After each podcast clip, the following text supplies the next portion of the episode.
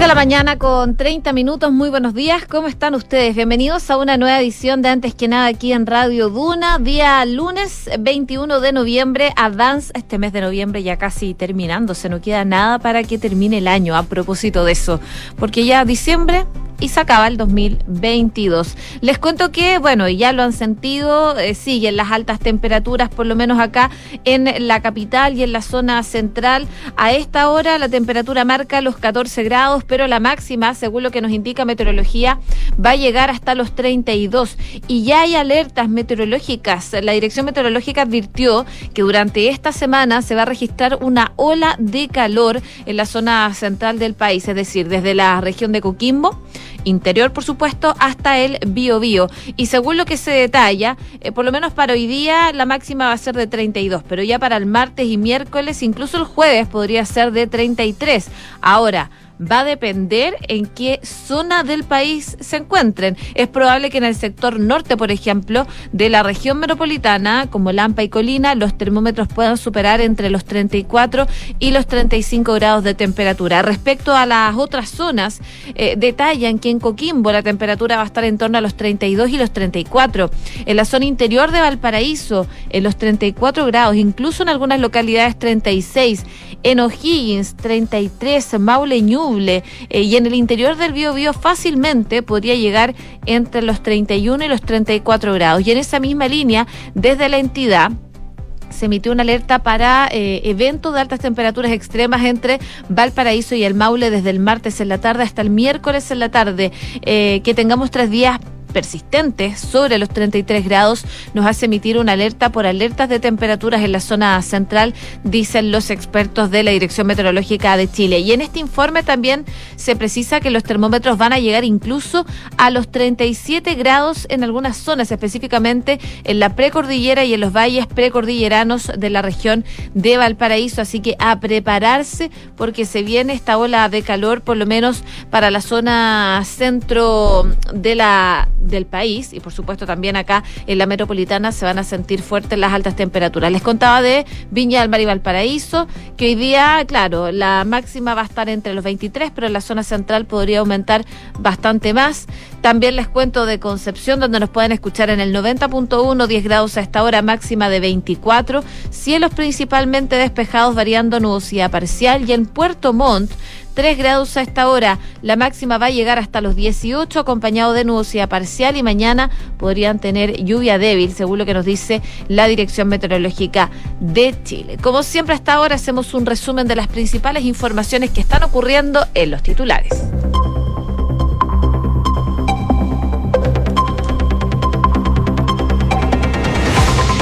Presidente Gabriel Boric enviará hoy su propuesta de fiscal nacional al Senado. Justo cuando se cumple el plazo legal, el mandatario, quien regresó este domingo al país luego de participar en la PEC en Tailandia, va a ingresar a la Cámara Alta el nombre que escogió, a partir, por supuesto, de esta quina que propuso la Corte Suprema para poder asumir el liderazgo del Ministerio Público, el cual debe ser ratificado por dos tercios de los senadores. Según la última encuesta Academia, el presidente Boric bajó levemente su aprobación a un 31% y un 82% cree que en la Araucanía hay terrorismo. En tanto, un 63% de los encuestados evalúa de buena manera el trabajo de la ministra del Interior, Carolina Toá, lo que significa un alza de 18 puntos en dos meses. El oficialismo está apostando a cerrar el acuerdo constitucional esta semana y se está abriendo también a reducir el número de integrantes del órgano redactor. En la oposición, sin embargo, tienen reparos en la propuesta de la colectividad oficialista y ven difícil zanjar un pacto esta semana, lo que podría abrir la llave para un organismo designado. El presidente de la democracia cristiana, Alberto Undurraga, dijo que todo DC que ingresa al gobierno debe suspender su militancia. No obstante, el líder falangista señaló que no marginarán de la colectividad a Marcelo García, dado que su nombramiento como coordinador del plan Buen Vivir de la Araucanía es de carácter profesional y no es político. Los camioneros iniciaron un paro en Tarapacá apostándose en distintos puntos de Iquico y Alto Espicio. Hasta el momento no se han reportado cortes de ruta, pero sí la segregación de pistas en las zonas de ambas comunas. En noticias del mundo, más de 8.300 civiles han muerto, 11.000 heridos y 14.000 crímenes de guerra son las cifras de la invasión rusa a Ucrania. Entre los fallecidos hay 437 menores de edad y se han identificado 216 presuntos criminales de guerra, según reveló una investigación del fiscal general ucraniano. Mientras tanto, en las regiones recuperadas por Kiev continúan apareciendo fosas comunes y cuerpos con indicios de tortura y ejecución. Elon Musk anunció que va a restablecer la cuenta de Twitter de Donald Trump, enfatizando que el pueblo ha hablado. El multimillonario dueño de la red social compartió una consulta el viernes por la noche planteando a los usuarios si deseaban o no el regreso del polémico perfil del exmandatario. Y en el deporte, hoy Inglaterra hace su debut eh, ante Irán en el Mundial de Qatar 2022 desde las 10 de la mañana en el Estadio Internacional Khalifa en Doha. Más tarde, a las 13 horas, Senegal y Países Bajos se verán las caras completando la primera jornada del Grupo A en este Mundial y a las 16 horas Gales vuelve a jugar un Mundial tras 64 años y lo hará frente a Estados Unidos por el Grupo B. 6 con 36. Comenzamos la mañana informados en Antes que nada con Josefina Stavrakopoulos. Partimos revisando las principales informaciones. El presidente Gabriel Boric volvió a nuestro país después de estar participando en la PEC, en Tailandia precisamente, y dejó un balance positivo, según adelantaron ya algunas autoridades. Uno de los puntos destacados durante estos días fue el primer encuentro bilateral del presidente con el líder de China, Xi Jinping, que según se dio a conocer, no habla inglés y solicitó un traductor para poder facilitar la comunicación durante la reunión. Además, el mandatario chino fue acompañado a la bilateral por cerca de 20 personas quienes tomaron nota de los contenidos que se comentaron. Mientras que eh, respecto al nombramiento del diplomático de carrera Mauricio Hurtado en la Embajada chilena en China, se confirmó eh, que mm, ese gobierno ya entregó el beneplácito. Pero eh, al parecer hubo una buena experiencia, según lo que dice antes del gobierno, y así también lo comentó tras llegar a Chile el presidente Gabriel Boric el día de ayer. Él llegó ayer precisamente tras participar en la PEC. Uno de los temas principales fue el TPP-11, de lo cual se discutió con distintos países miembros de este tratado internacional y las cartas laterales que está negociando el gobierno. Esto fue lo que dijo el presidente Gabriel Boric el día de ayer. Lo que nosotros hemos planteado en el marco de la resolución de los mecanismos de resolución de controversias es que estos mecanismos tienen que actualizarse según las nuevas tendencias mundiales. Eso es algo que es evidente los tratados en un mundo tan dinámico como el que tenemos hoy día, el que ha sufrido cambios tan importantes, por ejemplo, a propósito de la pandemia del COVID-19, no puede seguir igual. Y acá hay un debate abierto, particularmente en la Unión Europea, pero que está permeando a otros lugares del mundo, que instaló Nueva Zelanda en su momento eh, en el Asia-Pacífico respecto a la solución de controversias, que creemos es importante, del cual Chile se haga parte y que el CPTPP-11, eh, una vez retirado el capítulo de eh, propiedad intelectual con la retirada de Estados Unidos, revise también esta parte del tratado. Eh, Chile en general ha tenido, buenos ha tenido pocas instancias en que hemos llegado a esto.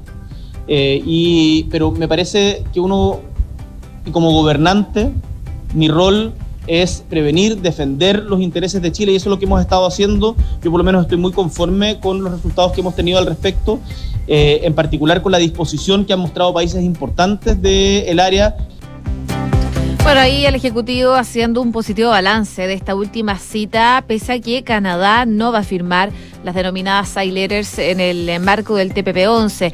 De todas maneras, eh, no fue bien, era la frase que se repetía entre eh, las autoridades de gobierno, luego de que culminara la quinta gira internacional de Boric, quien debutó ante el Foro de Cooperación Económica Asia-Pacífico.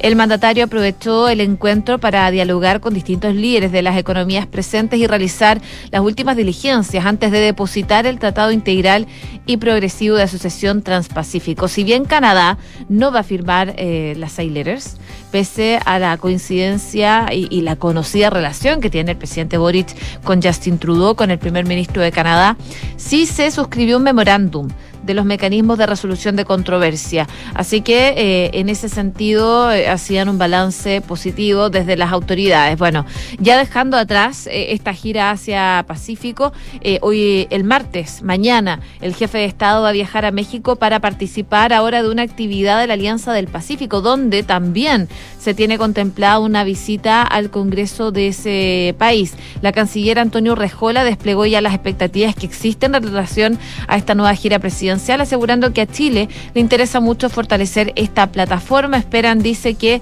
se firmen cinco declaraciones temáticas relativas a la integración regional y la agenda social. Recordemos que Argentina, Ecuador, Costa Rica Honduras también están invitados a esta cumbre y se espera que junto a Gabriel Boric viajen parlamentarios y también empresarios. Así que vuelve a Chile el presidente Boric y ya el martes eh, viaja hacia México para participar en la cumbre, más bien en la Alianza del Pacífico. 6 de la mañana con 41 minutos. Estás en Antes que nada con Josefina Stavrakopoulos. Duna 89.7. Pero antes de viajar a México, hoy día se vence el plazo legal desde que el gobierno le llegó el oficio de la Corte Suprema con la elaboración de esta quina, que iba dirigida al presidente Gabriel Boric, para eh, elegir al próximo fiscal nacional. La quina la elaboró la Corte Suprema, el presidente Gabriel Boric recibió esa quina y ahora lo que tiene que hacer es enviar el nombre que eligió de estos cinco candidatos al Senado para que eh, vote al sucesor de Jorge Abbott. Son cinco las alternativas que, como les comentaba, dejó la Corte Suprema para el mandatario que pueda elegir. Entre ellos, José Morales, Ángel Valencia, Marta Herrera, Carlos Palma y Rodrigo Ríos. Sin embargo, recordemos que Ríos eh, se bajó de la competencia, aunque sin renunciar formalmente a este proceso, así que finalmente desde la Corte Suprema no tuvieron que sumar un nombre más a la quina. Eh, así en la práctica, el jefe de Estado tiene cuatro finalmente alternativas en la mesa, según afirman desde la moneda eh, lo que haría el presidente es enviar hoy su carta al Senado, el cual debe ser ratificado con un quórum de dos tercios. Por lo mismo, es que la ministra de Justicia, Marcela Ríos, su par de las expresas Analia Uriarte y eh, Carolina Toá de Interior, durante los últimos días han estado haciendo gestiones con los senadores del oficialismo y de la oposición para sondear posturas y asegurar que estén todos los votos necesarios para aprobar la carta que envíe el presidente Gabriel Boric. Los partidos de gobierno dicen que el mandatario... Mm, no le convence ninguna de las opciones realmente y según fuentes del Ejecutivo, una vez que la moneda supo que Ríos abandonó la competencia, se le habría pedido a la Suprema rellenar ese cupo con otro nombre. Sin embargo, eh, como supimos y lo contábamos acá en Duna también durante esta semana, eso fue descartado por la Corte Suprema diciendo que no podían rellenar porque no hubo finalmente una renuncia formal de Ríos. Así que eh, no hubo nada que contestar en ese sentido. En un principio, según lo que transmitieron algunos senadores, la ministra Ríos sondió la opción de presentar a Herrera como carta de la moneda. Esto según algunas versiones, sabiendo que lo más probable es que sea rechazado debido a que no concita apoyo, con el objetivo de que la Suprema incorpore un nuevo nombre a esta quina y el gobierno tuviera una alternativa adicional. Además trascendió que la ministra de la Mujer, por ejemplo, Antonio Orellana, y esto lo publica hoy día la tercera, levantó algunas advertencias respecto a Valencia por haber defendido casos de violencia sexual. No obstante, el propio Boric dijo en estos días que no hay veto hacia ningún candidato a fiscal nacional por parte del gobierno. En el caso de Morales, según afirman en el oficialismo, lo asocian mucho a la derecha y por lo mismo a varios no les convence y creen que las alternativas están entre Herrera y Palma. No obstante, en Chile Vamos consideran que Valencia y Morales, quienes obtuvieron más votos de la quina de la Corte Suprema, son los que concitan más respaldo de la Cámara Alta y que por lo mismo la moneda debería inclinarse por alguno de ellos. Vamos a ver entonces qué decisión toma el presidente Gabriel Boric. Hoy día vence el plazo, así que hoy día deberíamos ver cuál va a ser la carta del gobierno para eh, el futuro del fiscal nacional. 6 de la mañana con 44 minutos. Estás escuchando Antes que nada con Josefina Stavrakopoulos en Duna. Y de manera bastante transversal, los partidos políticos han dicho que noviembre es el mes clave para cerrar un acuerdo constitucional, mes al cual le restan ya 10 días, tan solo 10 días. Y en ese contexto es que el oficialismo eh, sube la apuesta y busca sellar un nuevo acuerdo durante esta semana para este tema, la situación constitucional. Pese a que la alianza de gobierno junto a la democracia cristiana presentó ya el viernes a la mesa negociadora su contrapropuesta sobre el mecanismo electoral para tener un nuevo órgano redactor. Entre ellos incorpora un cabildo constitucional de 90 personas más nueve escaños reservados que funcione con un quórum de tres quintos y que parta trabajando en base al anteproyecto de la nueva constitución no vinculante elaborado por 32 expertos designados por el Congreso, Chile Vamos está evaluando la oferta como insuficiente para poder sellar este acuerdo, donde ellos eh, se han planteado firmes en su alternativa, que es un órgano de 50 personas emulando el sistema del Senado. Así es precisamente ese nudo el que está obligando a los partidos de gobierno a seguir las conversaciones de aquí hasta mañana martes cuando la mesa de las colectividades se reúnan nuevamente en Valparaíso. Pero la discusión ya tiene el tiempo en contra y los parlamentarios han advertido que una reforma de este estilo debe transmitirse durante diciembre si se aspira a reiniciar el proceso constitucional durante el primer semestre del 2023. Antes de su regreso a Chile desde Tailandia, el presidente Boric también hizo un gesto en esa línea y realizó un llamado a no seguir dilatando los consensos. Él dijo, no esperamos otra crisis para aguantar de nuevo como lo hacemos adelantémonos, anticipémonos, de eso se trata el acuerdo que está llevando adelante el Congreso.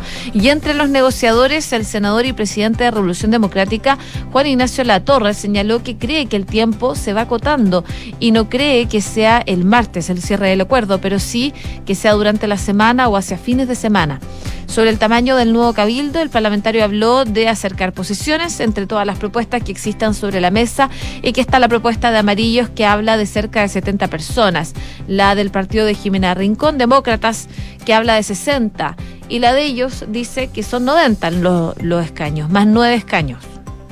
Chile vamos a hablar de 50, así que hay una serie de detalles que van a tener que ir ajustando, todavía no se lleva un consenso en esa materia y probablemente de aquí a finales de noviembre eh, van a seguir conversando sobre esta situación, aunque por supuesto no quieren que pasen de este mes. Sobre el número de redactores, eh, desde el Partido Socialista, Paulina Bodanovich adelantaba que más allá del mecanismo y su magnitud, el interés de su partido mandató es no perder de vista eh, lograr una nueva Carta Magna independiente del detalle. Así que bueno, vamos a estar pendientes a ver cómo se va negociando eh, la situación constitucional, pero el oficialismo está apuntando a cerrar este acuerdo ya esta semana pero eh, se está abriendo también a reducir el número de integrantes del órgano redactor, considerando que ellos son los que proponen la mayor cantidad de personas que redacten la nueva constitución, 90 personas más escaños reservados.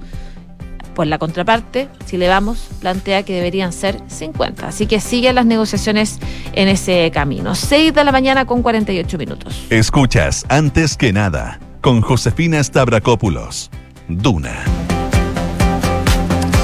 Y durante la noche camioneros dieron inicio a un paro nacional indefinido.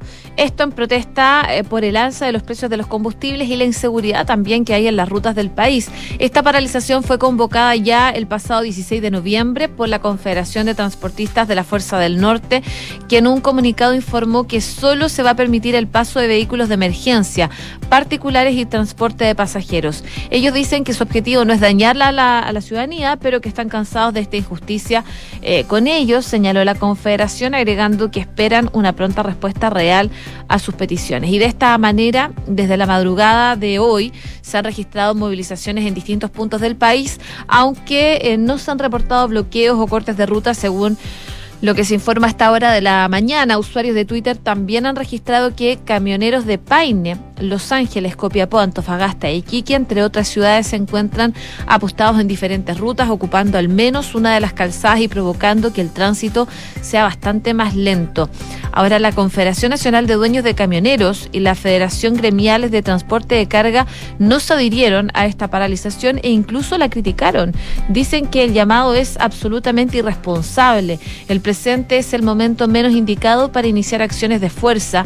Las graves dificultades económicas por las que atraviesa el país sumado a problemas del gremio, son razones más que suficientes para descartar un paro. El camino correcto es el diálogo, dicen, y trabajar con las autoridades responsables para resolver graves dificultades como la inseguridad, los asaltos, los robos, los atentados y el aumento del precio de los combustibles y los insumos. Además, aseguran que ellos comprenden y solidarizan con las víctimas de la delincuencia y el terrorismo, pero eh, dice que agitar el fantasma de un paro o directamente realizarlo es algo que perjudica a 20 millones de chilenos. De todas maneras, comenzó este paro de camioneros en algunas partes del país, sobre todo en la zona norte, de forma indefinida por el alza del combustible y también, por supuesto, por la inseguridad que se vive en varias zonas eh, de, de Chile. 6 de la mañana con 50 minutos. Estás escuchando Antes que nada con Josefina Stavrakopoulos en Duna. En noticias internacionales les cuento que un hombre armado abrió fuego dentro de un club nocturno gay en Colorado, matando al menos cinco personas. Fue detenido por dos personas heroicas, dicen, que estaban en el interior del lugar, según lo que informó la policía estadounidense este domingo. El sospechoso fue identificado como Anderson Lee 22 años tiene, y dijeron que utilizó un rifle largo. El ataque ocurrió en el Club Q de Colorado Spring, donde los asistentes a la fiesta aparentemente celebraban el Día del Recuerdo Transgénero que cada 20 de noviembre rinde homenaje a personas trans que fueron objeto de ataques violentos. 18 personas resultaron heridas en este tiroteo poco antes de la medianoche, según lo que informa la policía, y dice que un número no específico de heridos permanece en estado crítico. Dijeron que se encontró al menos otra arma de fuego en el club. Lamentablemente la situación que se vivió en Colorado detuvieron al principal sospechoso de este tiroteo que dejó cinco muertos en este club LGBTIQ eh, en Estados Unidos. Y en otras informaciones internacionales les cuento que un sismo remeció hoy día la isla principal de Indonesia, Java, causando la muerte de al menos 14 personas, dañando docenas de edificios y haciendo huir a la gente a las calles para ponerse a salvo. Este sismo de magnitud 5,4 tuvo su centro en la región de Sianjur, en la provincia de Java Occidental, a una profundidad de 10 kilómetros según el Servicio Geológico de Estados Unidos. Al menos 14 personas murieron lamentablemente y 17 resultaron heridas, según el director de la Agencia Nacional de Alivio de Desastres. Docenas de edificios resultaron dañados, incluso una escuela islámica con internado, un hospital y otros centros públicos, según lo que se señala por parte de la agencia de noticias. Todavía... Eh, se está reuniendo información sobre el número de víctimas y daños, según lo que dicen en un comunicado. El temblor se sintió con fuerza en la zona de Yakarta. Los rascacielos de la capital oscilaron más de tres minutos y algunos fueron evacuados. Según lo que eh, destaca un trabajador del sur de Yakarta, el que el temblor se sintió muy fuerte y dice que sus colegas y él decidieron salir de la oficina en la novena planta por la escalera de emergencias producto de este sismo 5,4, pero que lamentablemente deja 14 fallecidos a propósito de este movimiento telúrico. 6 de la mañana con 53 minutos. Cifras, mercados, empresas. Las principales noticias económicas están en Antes que nada. Les cuento en noticias internacionales eh, que el ministro Mario Marcel, el ministro de Hacienda, felicitó al nuevo presidente del Banco Interamericano de Desarrollo, al brasileño Ilan Golfa y tuvo palabras de agradecimiento también para el candidato chileno, que lamentablemente perdió, el ex secretario de Estado Nicolás Eizaguirre.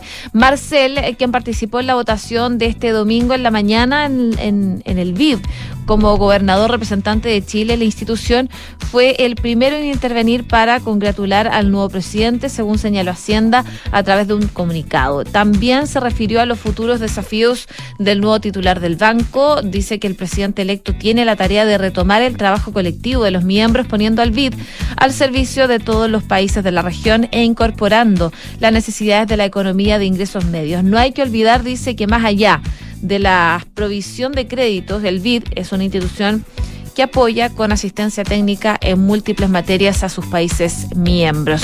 Respecto a Isaguirre, quien fue presentado a inicios de noviembre como el candidato chileno al cargo, el ministro de Hacienda también tuvo palabras. Él valoró la disposición de Isaguirre, quien en sus diversas exposiciones fue reconocido como un candidato para reconstruir la moral de una institución, fortalecer los vínculos en la región y reestructurar la gobernanza del BID. Además, su capacidad de liderazgo intelectual, su sólida experiencia principalmente en el sector público, liderando varias carteras de Estado, lo convertirían en un candidato competitivo, fue lo que dijo eh, el ministro de Hacienda Mario Marcel tras la fallida apuesta del exministro de a la presidencia del banco. Él dice que era un candidato competitivo. Cinco minutos faltan para las siete de la mañana. ¿Y sabías que puedes comprar de forma anticipada los servicios funerarios de María Ayuda? Entrégale a tu familia la tranquilidad que necesitan y estarás apoyando a cientos de niños de la Fundación María Ayuda. Convierte el dolor en un acto de amor. Cotiza y compra en www.funerariamariaayuda.cl. Y si quieres elegir un monto mayor de pensión los primeros años y tener una pensión fija y en UF, cuenta con consorcio. Conoce la modalidad de renta vitalicia inmediata con aumento temporal de pensión. Solicita asesorías y más información en consorcio Saludamos a Rodrigo Álvarez, que ya está en el estudio para contarnos qué se viene en Duna en Punto. ¿Cómo estás, Ro? ¿Qué tal, José? ¿Cómo te va? Buenos días. Eh, varias cosas se vienen en Duna en Punto en esta jornada de día lunes 21 de noviembre. Vamos a estar muy pendientes de lo que se resuelva en esta jornada, porque hoy vence el plazo que tiene el presidente de la República, Gabriel Boric, para dar a conocer el nombre de su candidato para fiscal nacional. Eh, y se tiene que enviar ese nombre a la sala del Senado. Es la Cámara Alta la que tiene que ratificar el candidato del presidente para hacerse con el cargo de fiscal nacional, el eh, persecutor nacional, eh, que va a estar a la cabeza del Ministerio Público. Así que vamos a estar muy pendientes de aquello, también de las eh, reacciones de parte de la autoridad, básicamente del ministro, de la ministra del Interior, y también de toda la cartera de Interior a propósito de dos robos ocurridos ayer casi simultáneamente del mismo modus operandi, con la misma tienda eh, en el objetivo, en dos eh, centros comerciales, Mall Plaza, eh, donde surge la preocupación por la violencia de estas bandas que están operando y también de las armas con grueso calibre que tienen en su poder. pendientes también de aquello y pendientes también del Mundial de Qatar que se dio el vamos oficialmente el día de ayer. Le vamos a contar la cartelera y las em, reacciones que tuvo la ceremonia inaugural, que dice mucho bien de Lucía, bien fome la ceremonia del día de ayer, al menos es como la opinión generalizada de la gente de lo que significó el vamos para el Mundial de Qatar que partió el día de ayer. Así que vamos a estar pendientes de todas esas cosas eh, en un ratito más, José, en, en Dona Punto. Oye, antes de terminar, antes que nada les cuento que Carabineros llama a tener precaución en la Ruta 5 Sur eh, por el paro de camioneros, sobre todo en el sector de Paine. Hay camiones detenidos ocupando la pista derecha en ambos sentidos. Por supuesto, vamos a estar ampliando esa información. Pausa y volvemos con más noticias acá en Radio Duna.